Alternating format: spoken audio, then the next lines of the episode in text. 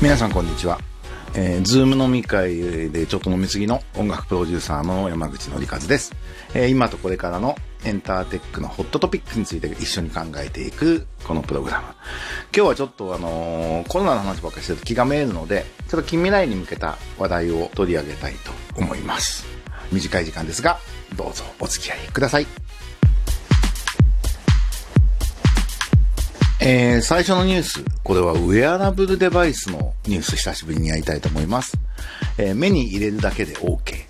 スマートコンタクトレンズ企業が5100万ドルを調達という、これあの VR に関するニュースをまとめているモグラというサイトのニュースなんですが、これ着目しました。あのもう今はスマートフォンがコミュニケーションプラットフォームであり、コンテンツのやり取り売り買いのプラットフォームになって、世界的になっている時代ですね。具体的に言うと iPhone と、まあ、Android OS ということになるんでしょうけど、結果として基本一つのフォーマットになったことでグローバル市場も近くなって、世界的に Spotify だったり Apple だったり、まあ、YouTube っていうサービスでグローバル市場も近くなるということが起きました。で、スマホの次のプラットフォームは何っていうのが、特に投資家みたいな人とか、テクノロジーに長けた人たちの間ではずっとその話題が続いています。で、目先の答えは、スマートスピーカーだねってことになってるんですけど、うん、スマートスピーカーとかが具体的に販売される前からずっと本命だと言われていたのは、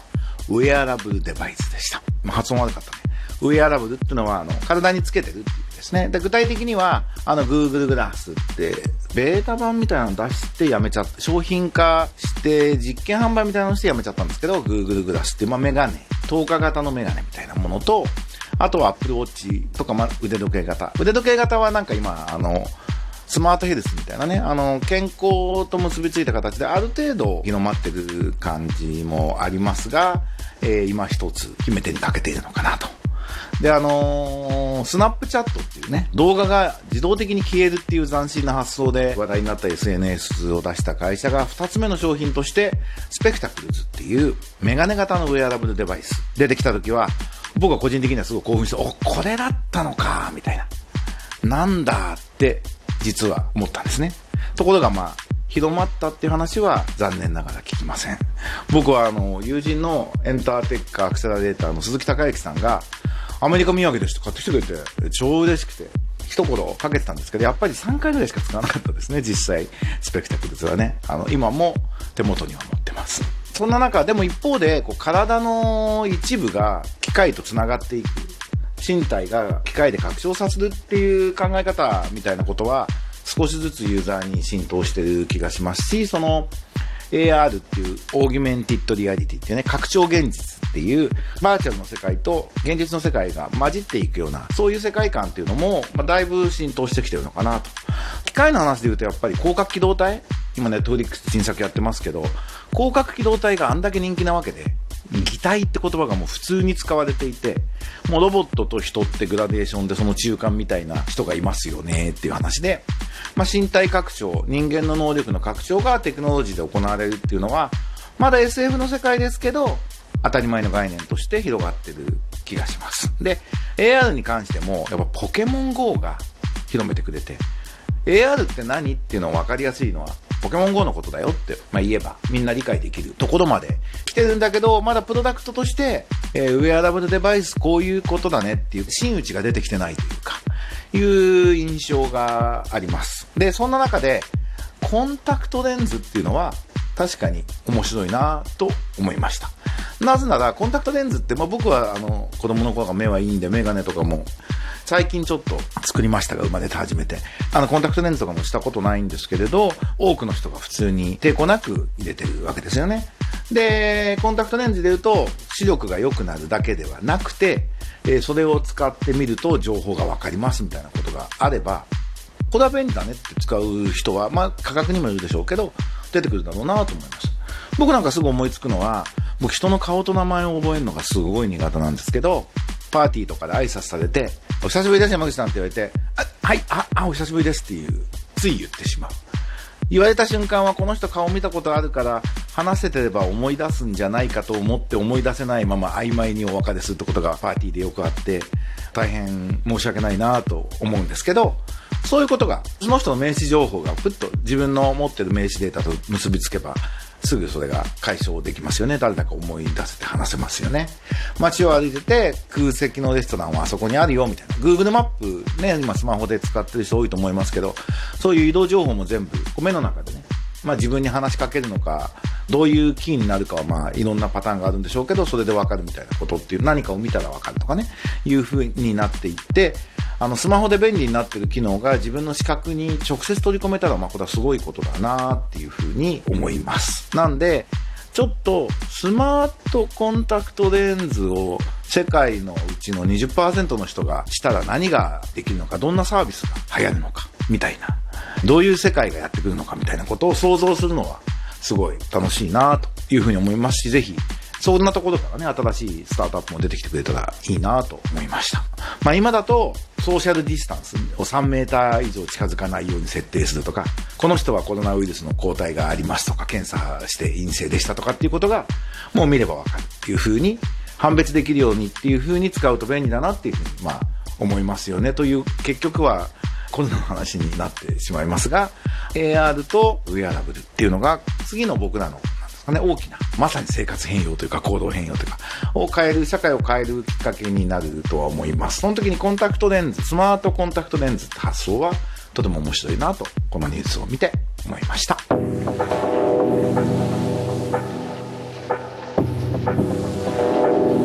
もう一つのニュースは、おなじみのミュージックアライジャパンのメールマガジンからなんですけど、Spotify アーティスト、プロフィールに支援団体のリンクを貼る機能がスタート。これはその COVID-19 コロナのことで危機になったアーティストを救うためにユーザーが寄付できるようにしましょうっていう話なんですけれどこれは音楽ビジネスのエコシステムを大きく変えるきっかけになるかもしれないなっていうのは僕確か前にメルマガでもこの機能が発表になった時に書いたと思うんですが、えー、Spotify 自身がそういうことを考えてるよっていうことを言ったというニュースですね。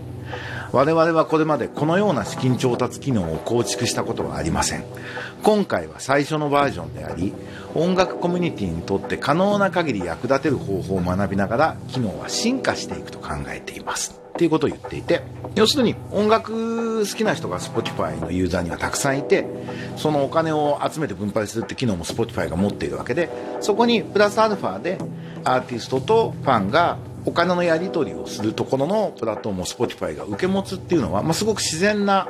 次の進化系なのかなと。これまではレコード会社がいて、レコーディングして、CD ショップで物を買って、っていう距離感と時間がすごくあったアーティストとファンのお金のやり取りというのが、Spotify があることですごくダイレクトに近い形で、あとユーザーが望むような方法で金額感でやり方でつなぐことができるのかなと。まあ投げ銭って言い方、ね、投げ銭サービスみたいな言い方も最近よくしてますけど、投げ銭のまあ、なんていうんですかね、ソフィスケイティッド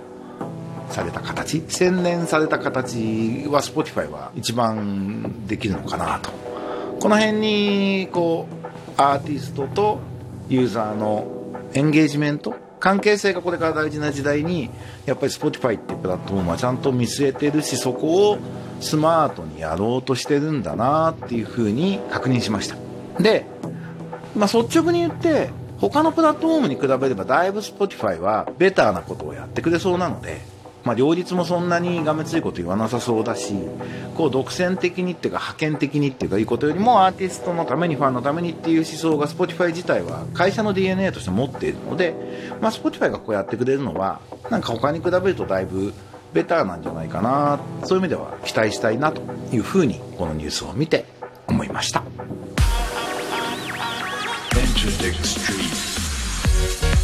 ということで今日はちょっと近未来を見据えた先週も言いましたけど今回のこの COVID-19 が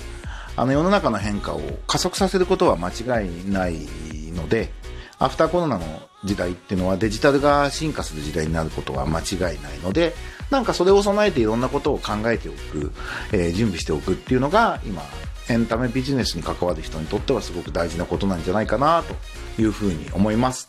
あの、非常事態宣言がね、延期になるようで、5月いっぱいは今のステイホームの生活になると思うんで、まあストレス溜めずに家で引きこもって映画見たり音楽聴いたりしながら楽しく本読んだりね、しましょうねって思いますし、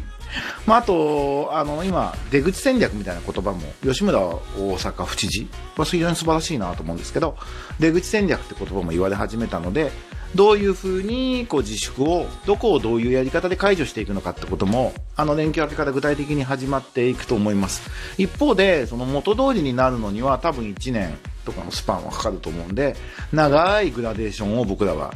仕事上もプライベート上も生きていくことになると思うので、なんか今この時期にちょっと遠めの3年先、5年先の未来を見据えて、そこからの逆算でいろんなことを考えていくのがいい。